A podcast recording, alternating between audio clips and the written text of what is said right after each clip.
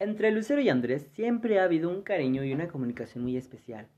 Cuando Lucero ya estaba grandecita, como de tres años, él contribuyó mucho a que aprendiera a hablar, ya que todos entendíamos lo que quería, según los sonidos o las señas que hiciera. Y si lo dábamos, Andrés no, para nada.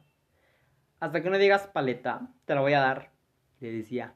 Lucero se desesperaba, se enojaba, se emberrinchaba y a veces hasta le pegaba o lo mordía, pero él no desistía.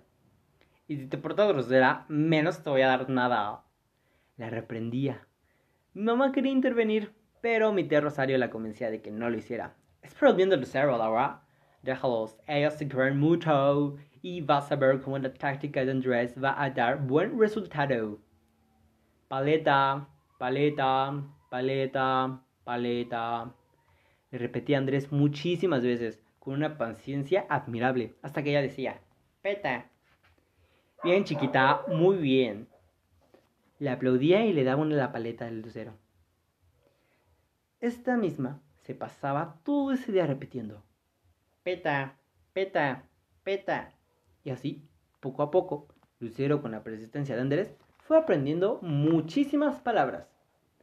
Cuando Lucero veía un perro, decía, pedo. No, no, le decía Andrés. Eso se oyó muy mal. Y como sabía que ella no podía pronunciar la R, la hacía repetir. Pelo, pelo, pelo. Hasta que lo logró. Mira, pelo, decía Lucero cuando veía uno. Bueno, así no está tan peor, nos decía Andrés. Porque eso de pedo, lo que, por más intentos que hizo y no logró, es que Lucero también dijera pelo cuando quería decir pero. Ahí sí se dice pedo. Bueno, dijo Andrés, es que ella es tan inteligente que ve la, necesidad de diferenciar una cosa de la otra. Cuando, cuando creció más Lucero, ellos platicaban de la vida, de la naturaleza, de las estrellas. Ahora cada vez que Andrés viene de Baja California, continúan sus pláticas como si no las hubieran interrumpido por tanto tiempo. Como, por ejemplo, la de hace algunos días. ¿Para qué nací yo antes? Para hacer muchas cosas, chiquita.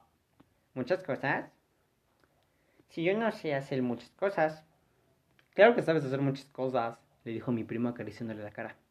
¿Cómo qué se hace yo? preguntó Lucero, extrañada de que Andrés pensara que ella sabía hacer algo. Pues, ¿a, ti qué te gusta hacer? ¿A mí? Se quedó pensativa. Pues comer, jugar, estar con mi mamita chula, con Alelita, cantar.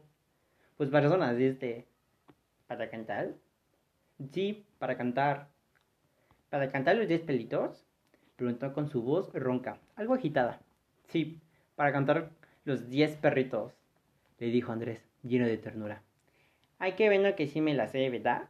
dijo entusiasmada. Si no, ¿para qué hubiera nacido yo?